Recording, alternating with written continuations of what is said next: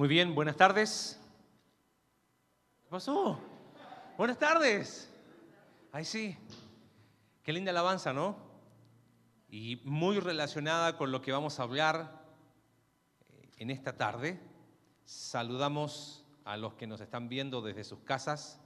Les invitamos a que, si pueden y está dentro de sus posibilidades, vengan. Es seguro, hemos tomado todas las medidas, así es que en la medida de, lo que puedas. Acá te estamos esperando. Y no, eh, hay algunos que me han dicho, oye, yo no he querido ir para darle lugar a otros. No te preocupes, que si llenamos los dos cupos de los dos servicios, haremos un tercero y todos los que tengamos que hacer, pero esta es tu casa y te estamos esperando. Hablamos el domingo pasado y Alex nos habló en cuanto a que el reino de Dios son personas. Y no sé si te acuerdas de las cosas que estuvimos hablando, era como de dulce y agraz, ¿no? Eh, trabajar con personas, decía Alex, es ineficiente, es volátil, pero es la forma de Dios. Y, el reino de Dios se trata de personas. Y Dios, eh, su enfoque no es tanto un programa, no responde a propiedades, sino más bien a las personas que por la gracia de Dios y por la fe en Cristo son parte del cuerpo de Cristo llamado iglesia. Y lo interesante es que esas personas se empiezan a relacionar. No. Eh, algunos son amigos, otros trabajan juntos, pero hay algo que se espera o se usa mucho como una, una, expresión común en círculos cristianos, es que se espera que las personas del reino de Dios se edifiquen mutuamente. ¿no? ¿Has escuchado esa expresión? Termina la predicación, Alex terminó el domingo pasado y tú te acercaste y le dijiste gracias, me edificó tu predicación.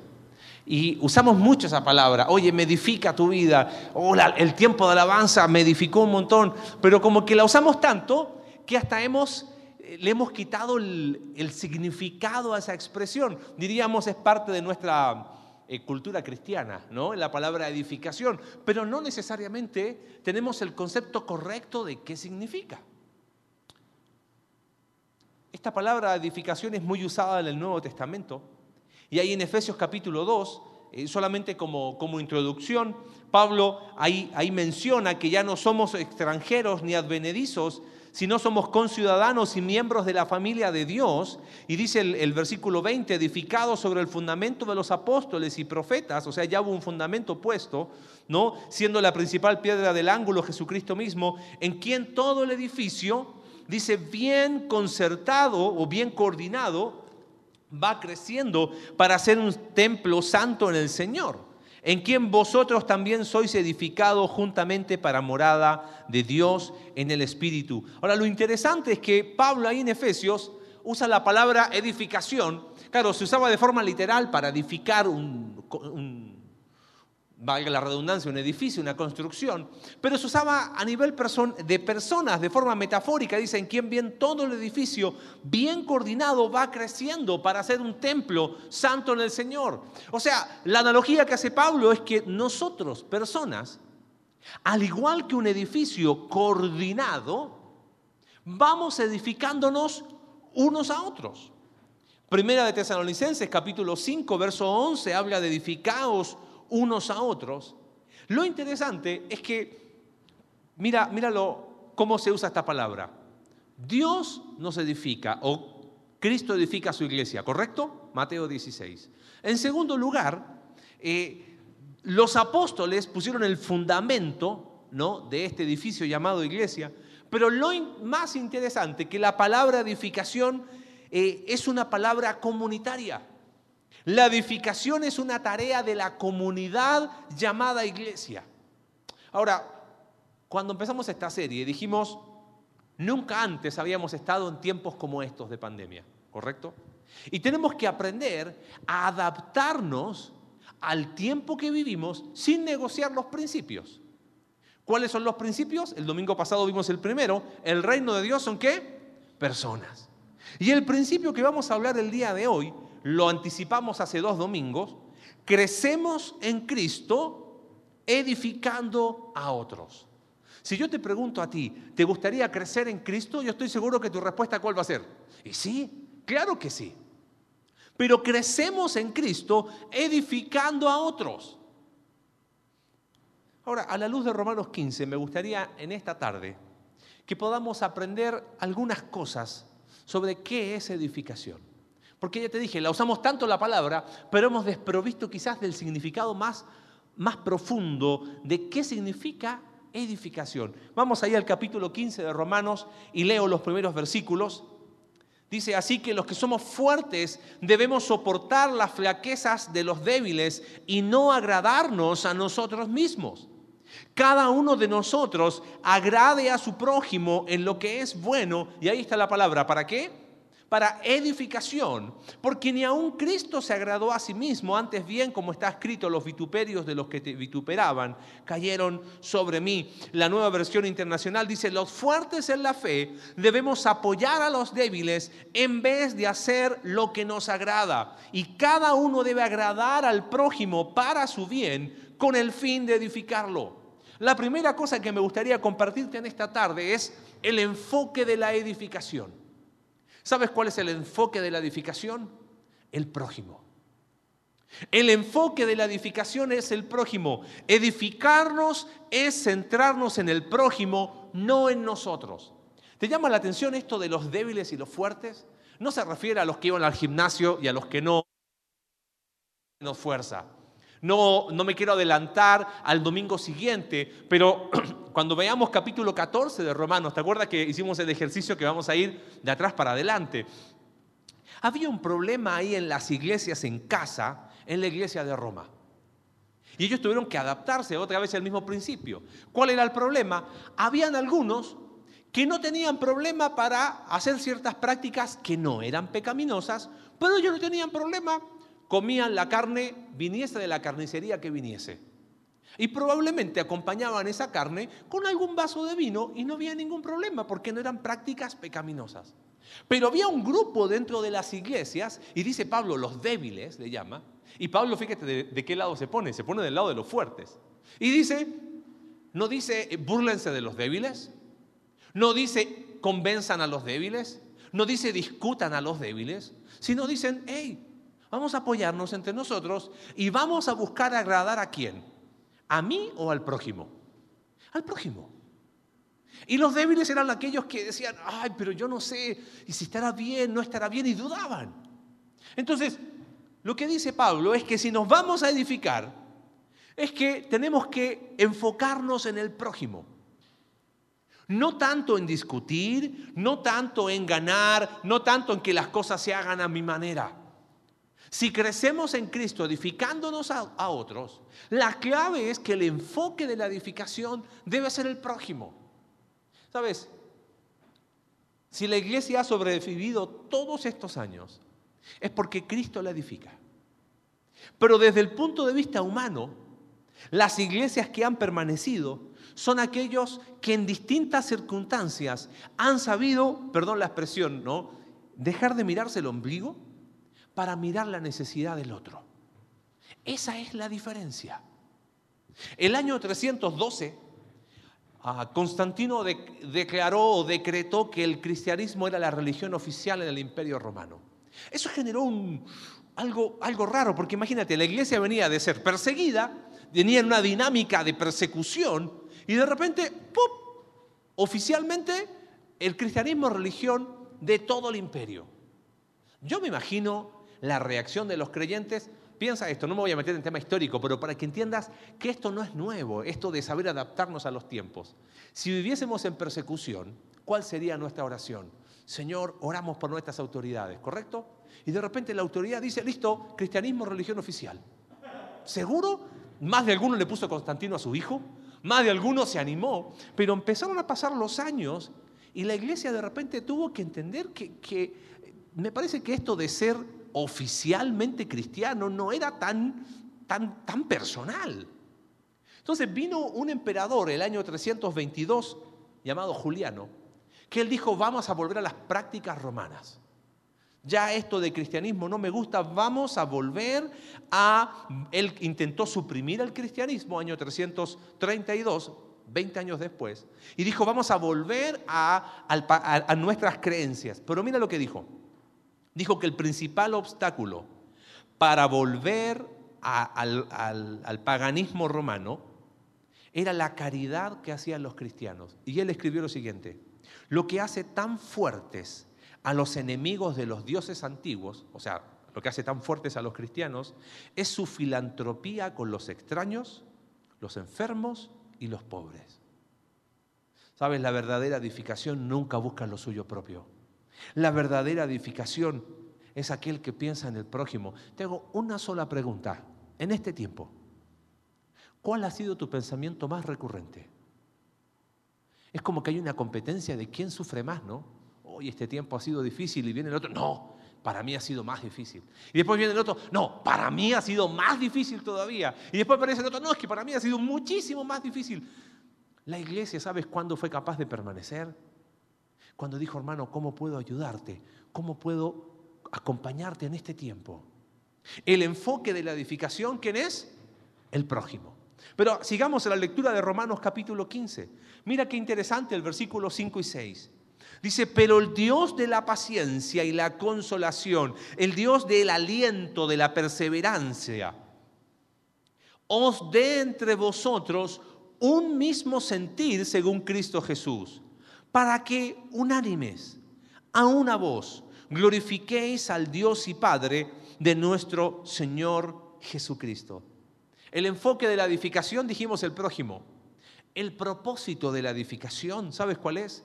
La unidad. Edificarnos es apuntar a la unidad. ¿A qué te suena esto de eh, el Dios de la paciencia y la consolación os dé un mismo sentir? ¿Dónde aparece eso? El libro de Filipenses aparece. Cuatro veces, capítulo 1, 2, 3 y 4. Un mismo sentir, un mismo sentir. Escúchame bien para que pongas atención en este concepto. La diversidad es necesaria para la unidad. ¿Cómo? Si fuésemos todos iguales, si fuésemos, si, si pensáramos exactamente igual en todas las áreas de la vida, ¿sería necesario la unidad? No. La diversidad es necesaria para poder mantenernos unidos. Porque unidad no es pensar lo mismo, unidad es tener el mismo sentir. Entonces cuando habla de edificación en el capítulo 15, Pablo dice, os pido que el Dios no los haga pensar igual, sino que les dé un mismo sentir para que unánimes. Efesios 4.3 habla de solícitos en guardar la unidad del Espíritu en el vínculo de la paz. Mira, escucha bien. No dice logren la paz. Porque la paz, ¿quién la logró? Cristo. A veces se usa mucho los púlpitos como que se abusa de unidad. Tenemos que ser unidos, tenemos que lograr la unidad y la unidad y, la unidad es como, viste, y el pueblo unido jamás será, no, es otro, de, de otra área, ¿no? Pero es como que se apela a la unidad. La unidad fue lograda por Cristo. Mi responsabilidad y tu responsabilidad al edificarnos es tener como propósito mantener esa unidad. ¿Vamos a pensar distinto? Claro que sí. ¿Vamos a hacer todos lo mismo? Obvio que no. Pero vamos a trabajar hacia la unidad, a, mantener esa unidad lograda por Cristo. Y si vamos a aprender a adaptarnos en estos tiempos, es que tenemos que aprender a mantenernos unidos más allá de nuestras diferencias. Mira, te conté un ejemplo de la iglesia del año 300. Por el año 1700, la iglesia ya había pasado todo esto de la reforma y empezaron a levantarse, ¿cómo te diría? Como facciones, partidos dentro del cristianismo. Entonces hubo algunos que empezaron a seguir apellidos más que a Cristo. Entonces, por ahí, por el año 700, habían algunos que levantaban la bandera de el, el, calvinismo y seguían, eran seguidores de Calvino y se declaraban calvinistas antes que cristianos. Y después habían otros que decían, mira, yo me identifico más con las enseñanzas de Arminio, ¿no? Y, y ellos levantaban esa bandera. ¿Sabes lo que llama la atención? Que en vez de haber unidad, empezó a haber división. En aquel tiempo ellos decían, no, porque lo veo porque eh, hay cada loco que postea cada cosa en Facebook y se ve que no sabe de historia. Porque en aquel tiempo levantaban espada como para defender la fe. Pero ¿sabes de quién la defendían? de sus propios hermanos en Cristo. Y ahí está el problema. Claro que la fe la vamos a defender contra aquellos que atacan a Cristo. Hay principios que no se negocian. Si viene alguien y dice, ah, yo creo que Jesús no es Dios y que Él ni murió en una cruz y esa es una fábula. Y, espérame, eso es verdad del Evangelio, eso no se negocia. Pero si la reunión la tenemos en la mañana, la tenemos en la noche. Si a lo mejor tú te inclinas más por una interpretación de un texto y otro por otro más, vamos a denostarnos. Ah, no, estos son herejes. Se llaman herejes, personas que fueron lavados por la misma sangre de Cristo. Lo interesante es que por el año 1700 hubo dos hombres, cada uno en uno de estos bandos, John Wesley y George Whitefield. Se conocieron en Oxford, en Inglaterra, y uno siguió una tendencia más hacia una inclinación teológica y el otro hacia la otra.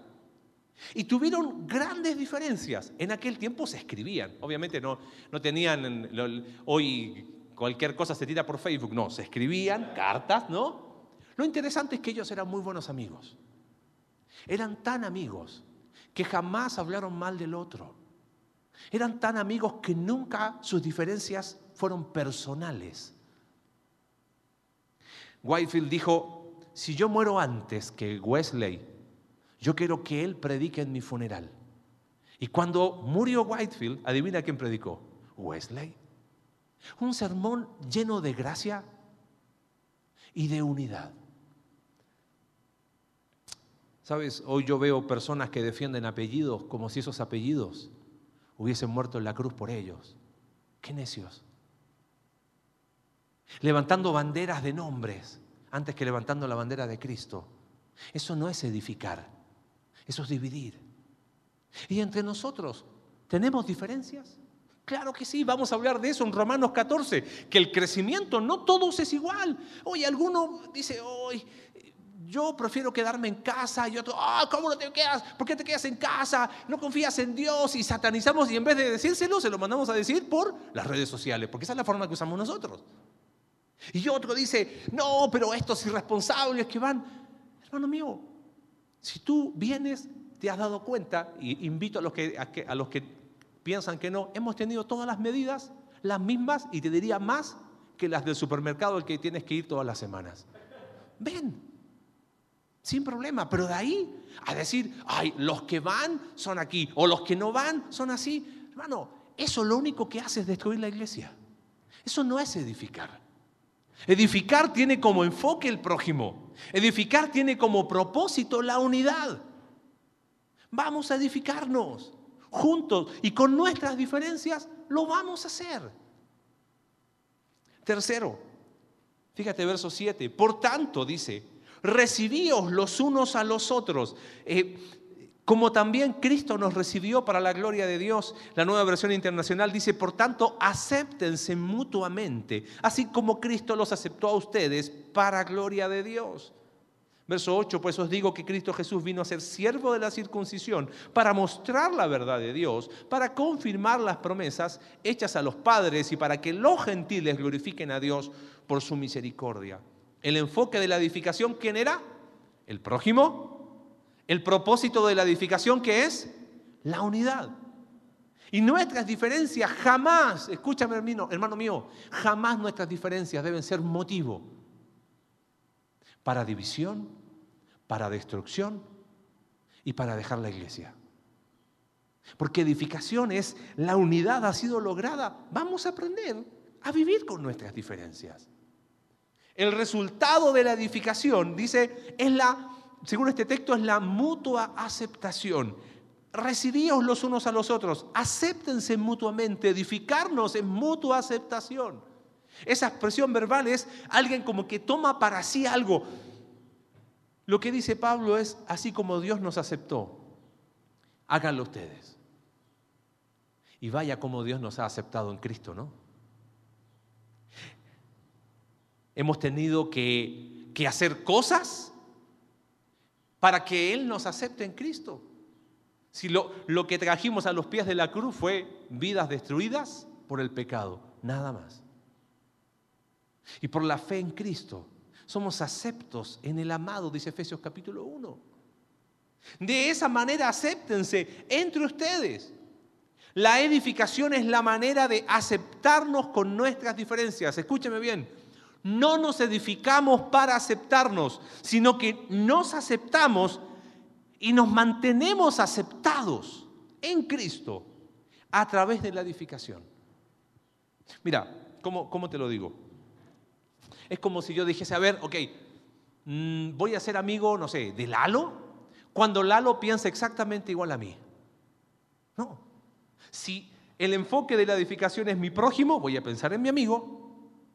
Si el propósito es la unidad lograda en Cristo, ya estamos unidos en Cristo. Y el resultado es aceptarnos con nuestras diferencias. Y la edificación lo que va a hacer es que podemos vivir juntos a pesar de esas diferencias. Porque nos hemos aceptado mutuamente en Cristo. Quizás esta es una de las dinámicas menos practicadas de la edificación. Mira, pienso en dos ejemplos. La iglesia, Hechos capítulo 6, recién, iglesia perseguida, eh, primeros pasos. Y si lees Hechos capítulo 6, verso 1, es que había un problema de que en vez de aceptación, había acepción, había discriminación. ¿Qué pasaba? Creyentes que eran judíos atendían a las viudas de quién? De los judíos. Y las viudas de los gentiles, ah, yo soy judío, oye, pero eres cristiano, sí, pero soy judío, atiendo a mis viudas. Y en vez de aceptarse mutuamente, no habían entendido que la pared divisoria ya no era. Pablo dice, en Cristo no hay judío, no hay gentil, no hay esclavo, no hay libre. Y esa iglesia en Hechos capítulo 6 fueron superados por sus prejuicios. ¿Y sabes cuál fue el problema? Que cuando no hay edificación, aceptación mutua, hay acepción de personas, en vez de edificarse, ¿sabes cuál fue la forma que tuvo la iglesia para tratar el pecado? Más pecado. Si ya había pecado de acepción de personas, ¿sabes qué hubo después? Murmuración. Lee Hechos capítulo 6. mira, si domingo la tarde siempre hay tiempo libre, domingo la tarde de pandemia, más tiempo libre. Lee Hechos capítulo 6. La iglesia recién empezando. Y en vez de edificarse se estaban destruyendo. En vez de ser aceptados con sus diferencias, solucionaron sus diferencias pecaminosas con más pecado. Vamos a hablar de eso en el último punto. Pablo le dijo a Filemón, hey, acepta Onésimo. ¿Era tu esclavo? Sí. ¿Te robó? Sí. Pero ahora en Cristo es tu hermano. Las diferencias pueden ser subsanadas a los pies de la cruz. Entre hijos de Dios. Las diferencias pueden ser tratadas. Pero eso pasa cuando el resultado de la edificación se ve, la mutua aceptación. Me llama la atención, lee después si quieres otra lectura más para el domingo en la tarde. Eh, ¿Has escuchado hablar de la historia de los misioneros que fueron al Ecuador, ahí en la década del 50? La operación AUCA, los misioneros que fueron a los indígenas Guaorani en Ecuador. Si no sabes la historia, te la resumo corta, llegaron estos misioneros. No, uno podría, es, tan fácil ser general después de la batalla, pero la falta de conocer la cultura hizo que estos misioneros murieran a manos de estos indígenas.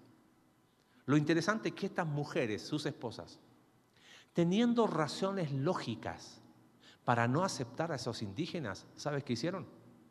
Se quedaron y les predicaron el Evangelio. Lo interesante de la historia es que uno de los hijos de estos misioneros muertos, apellido Saint, se quedó a vivir ahí e hizo de uno de los asesinos de su padre su propio padre. Él fue bautizado por él y terminó siendo el abuelo de sus hijos. Ahora,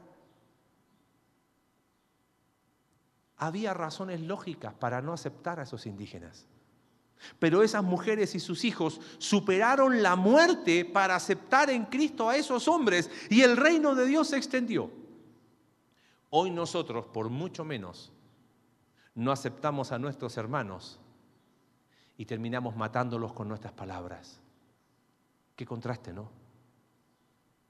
El resultado de la edificación es la mutua aceptación.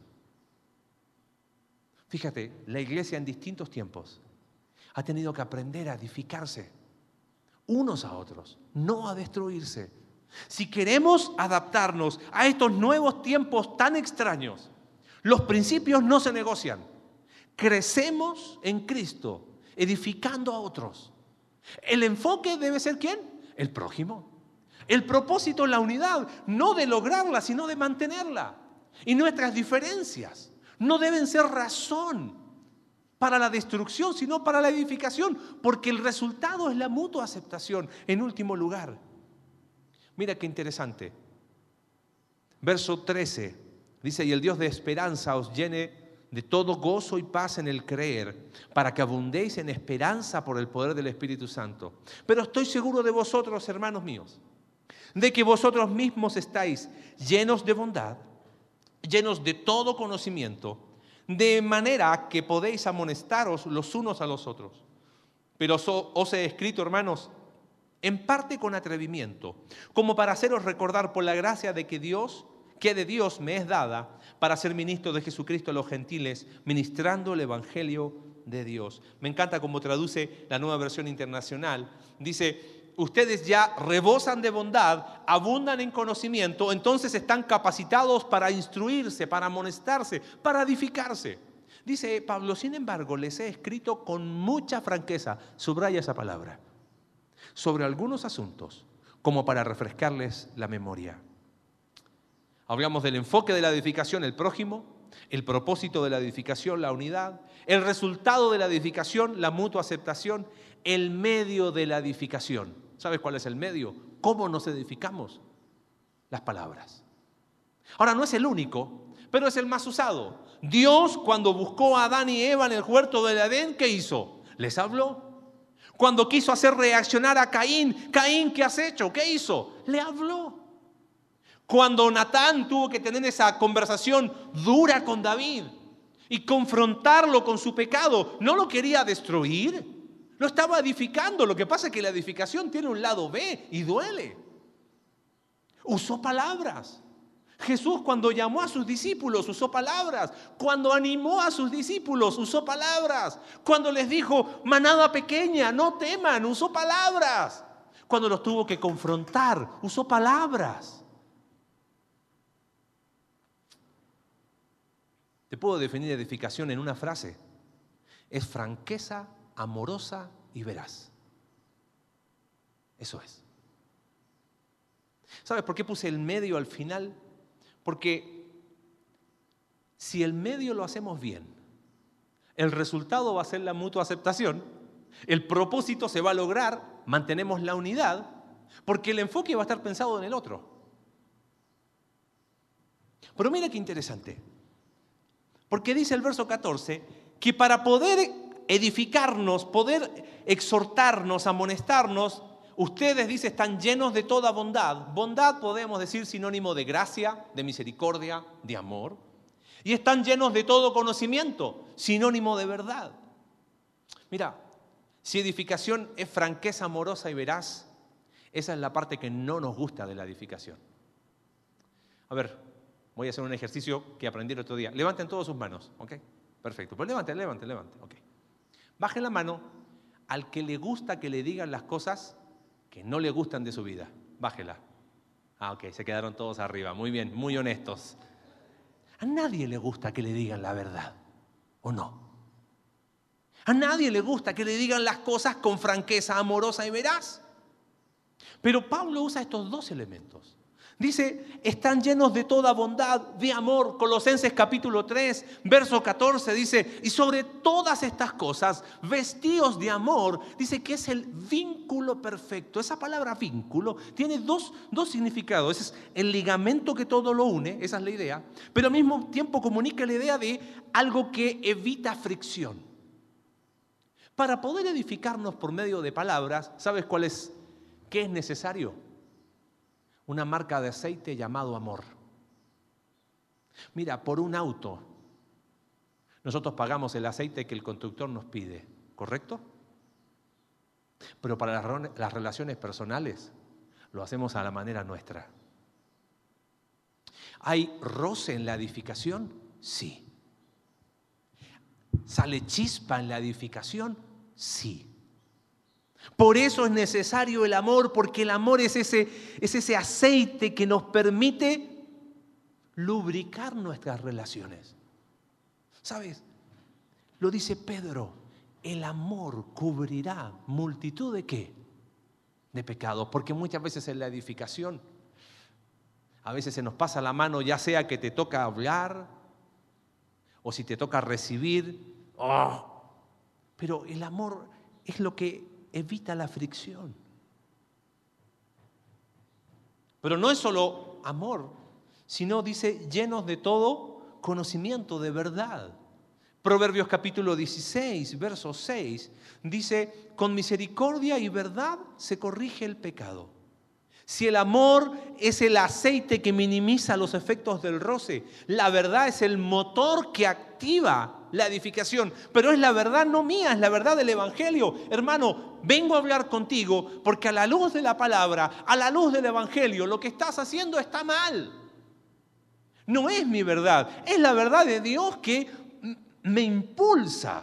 La verdad del Evangelio nos obliga a decirnos muchas veces cosas que son incómodas.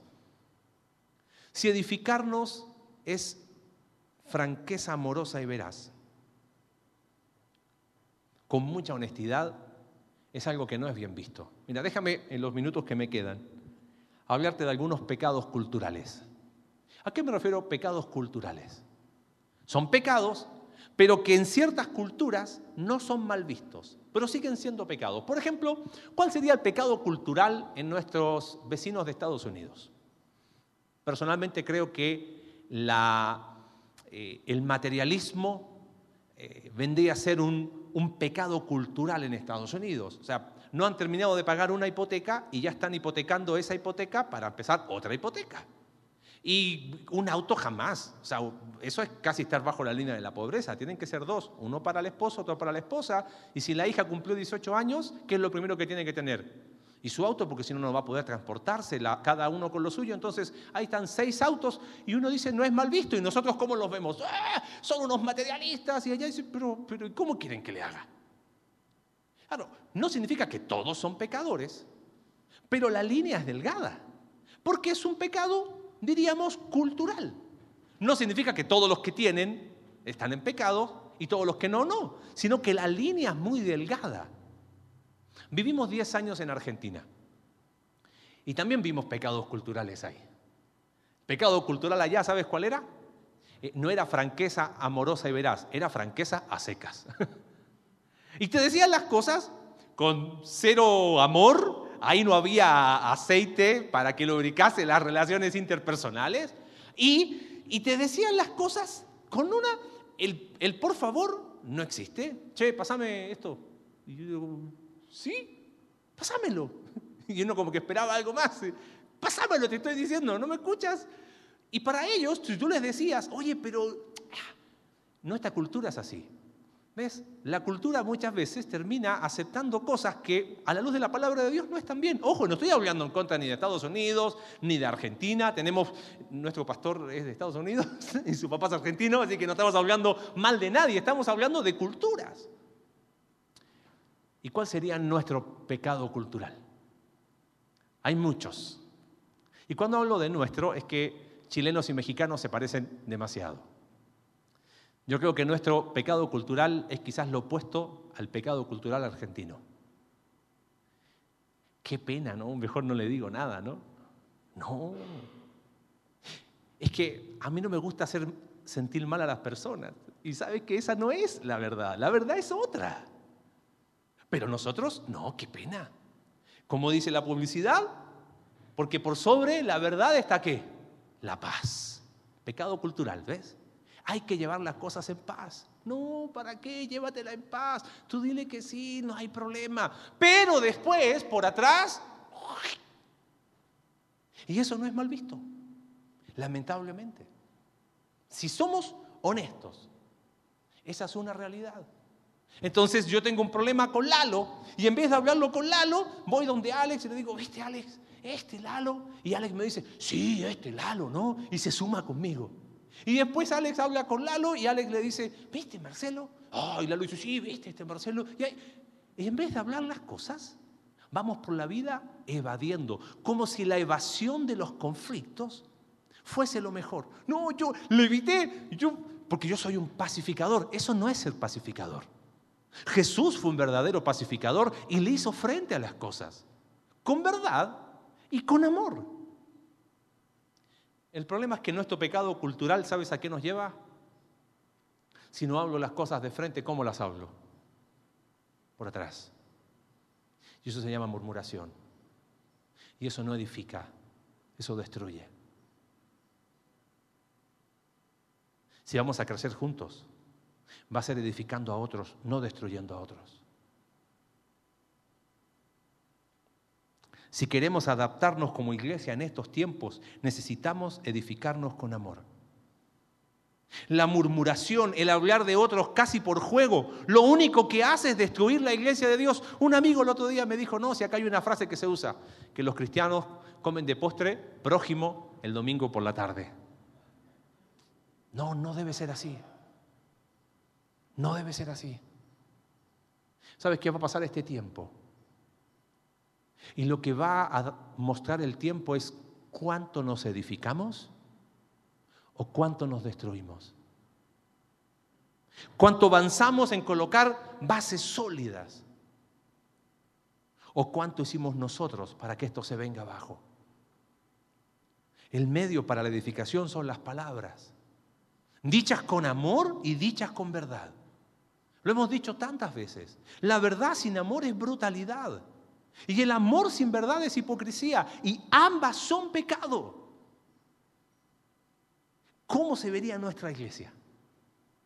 Si empezamos a crecer edificándonos entre nosotros. Yo creo que podríamos crecer mucho más. Podríamos poner en este edificio fundamento sólido para lo que venga. Y vamos a tener diferencias, claro que las vamos a tener. Pero vamos a aprender a edificarnos entre nosotros y nuestras diferencias jamás van a ser motivo para destruirnos. Jamás van a ser motivos para separarnos. La iglesia estaba en pañales, año 49 después de Cristo. Y el apóstol Pablo tuvo que hacer algo bastante incómodo. Resulta que Pablo estaba en Antioquía y llegó Pedro. Si quieres, otra lectura más para las 7 de la tarde del día de hoy, Gálatas capítulo 2. Llegó Pedro a Antioquía y comían como comían los gentiles. Si lo contextualizamos a nuestro México, ahí le estaban echando unos tacos de carnita, ¿ok? Y no había ningún problema. Pero de repente llegaron a Antioquía judaizantes. Adivina qué hizo Pedro. No solo dejó de comer con los gentiles, sino que se fue al otro lado y en vez de edificar, empezó a destruir. Y dice el texto ahí en Gálatas capítulo 2 que Pedro vino a Antioquía y Pablo dice, le tuve que resistir cara a cara porque era de condenar. Claro, porque antes que viniesen estos judaizantes, él comía con los gentiles, pero después que vinieron se retraía, se apartaba. Dice, y en su simulación, mira cómo Pablo lo trata. Participaban también los otros judíos y aún Bernabé fue arrastrado por la hipocresía. Lo trató de hipócrita. Y dice, cuando vi que no andaban rectamente conforme a la verdad del Evangelio, ¿ves? No es mi verdad, no es mi opinión. Si vamos a, tener que, rozarnos entre nosotros, no es porque, ay, es que para mí esto no está bien. No, la verdad de Dios. Y Pablo le dice a Pedro, como no andas de acuerdo a la verdad del Evangelio, le dije delante de todos, si tú siendo judío vives como los gentiles y no como judío, ¿por qué obligas a los gentiles a judaizar? O sea, no solamente Pedro dejó de comer con los gentiles, sino empezó a decirle a los otros gentiles, hey, ustedes también dejen de comer, ¿eh? No, no, no, no, está mal, está mal, eso está mal. Y Pablo dijo, Pedro, eso no está bien. Y lo, y lo tuvo que confrontar. Y dijo, nos vamos a edificar, pero nos vamos a edificar con amor. Pregunta, ¿cómo hubiese sido tu reacción en el lugar de Pedro? Yo bloqueo a Pablo. Lo elimino de mis amigos. Probablemente haga alguna publicación en Facebook hablando mal de él. Lo interesante es que pasaron aproximadamente 15 años y Pedro escribe su última carta, escribió dos. Y en la segunda carta, adivina quién menciona. Menciona a Pablo. ¿Se desquitará Pedro? Mira lo que dice Pedro de Pablo. Dice, y tened entendido que la paciencia de nuestro Señor es para salvación, como también nuestro amado hermano Pablo, según la sabiduría que le ha sido dada, os ha escrito. ¿Tú crees que a Pedro no le dolió como Pablo le habló? Yo creo que sí.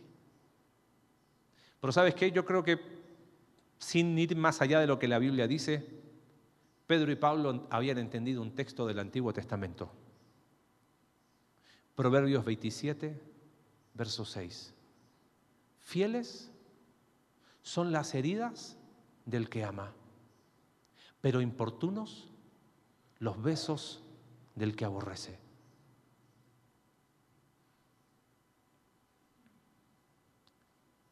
Iglesia, edificación puede doler. No, edificación va a doler, pero nunca va a destruir. Nunca va a ser con el afán de destruir a alguien. Eso se llama murmuración. Eso se llama echar abajo la iglesia de Dios. Si nos vamos a edificar, va a ser como lo hizo Pablo y Pedro. Edificación va a doler, te lo prometo que va a doler. Y sabes qué, duele de los dos lados. Y claro que hemos cometido errores cuando nos edificamos y hemos pecado. A veces hemos sido quizás muy duros y hemos causado dolor a otros. O a veces la persona que recibe en esa edificación quizás la corrección le duele. Pero fieles son las heridas del que ama. Cuando es en el contexto de edificación. ¿Va a doler? Claro que va a doler, pero jamás va a destruir puede ser incómoda. Perdón, probablemente siempre sea incómoda, pero nunca será indiferente. Si tú quieres destruir la, iglesia de Dios, sé indiferente.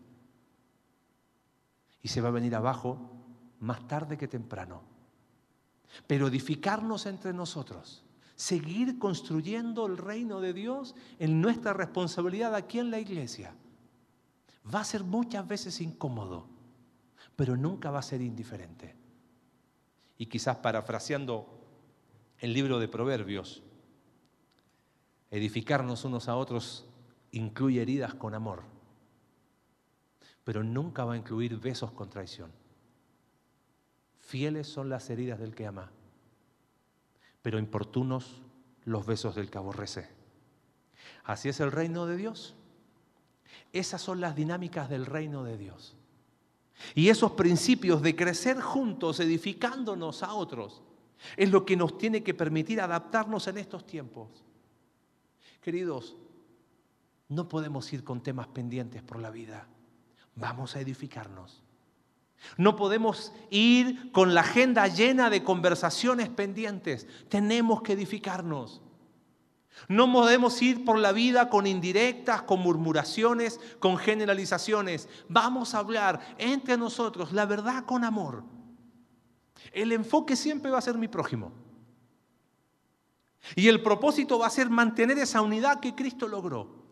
Y nuestras diferencias jamás van a ser motivo para separarnos. El resultado va a ser que nos aceptamos, porque el medio lo hacemos de la manera correcta palabras llenas de amor y llenas de verdad. ¿Te gustaría seguir creciendo como iglesia?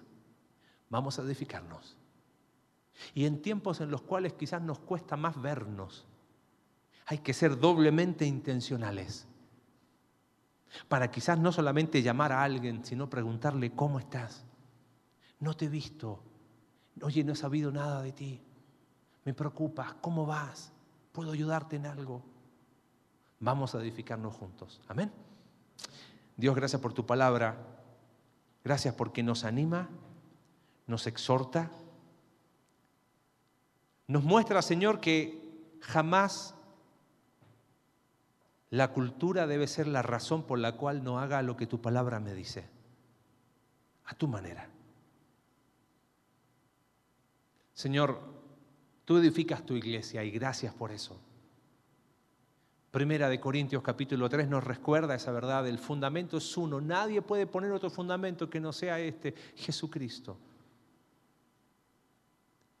Pero ahí mismo hay una exhortación, pero cada uno mire cómo sobreedifica. Señor, cada uno de nosotros es un obrero en la edificación de tu iglesia en este lugar. Y mientras estamos orando, mi pregunta para ti es, ¿Cuál está siendo tu actitud? ¿De edificación o de destrucción? Vivimos tiempos tan complejos que no estamos para poder dañarnos entre nosotros. Vamos a edificarnos juntos. Vamos a llorar juntos. Vamos a reír juntos. Vamos a hablar las cosas incómodas juntos para que Cristo siga edificando su iglesia en nosotros y a través de nosotros. Gracias a Dios por tu palabra. Oramos en el nombre de Jesús. Amén.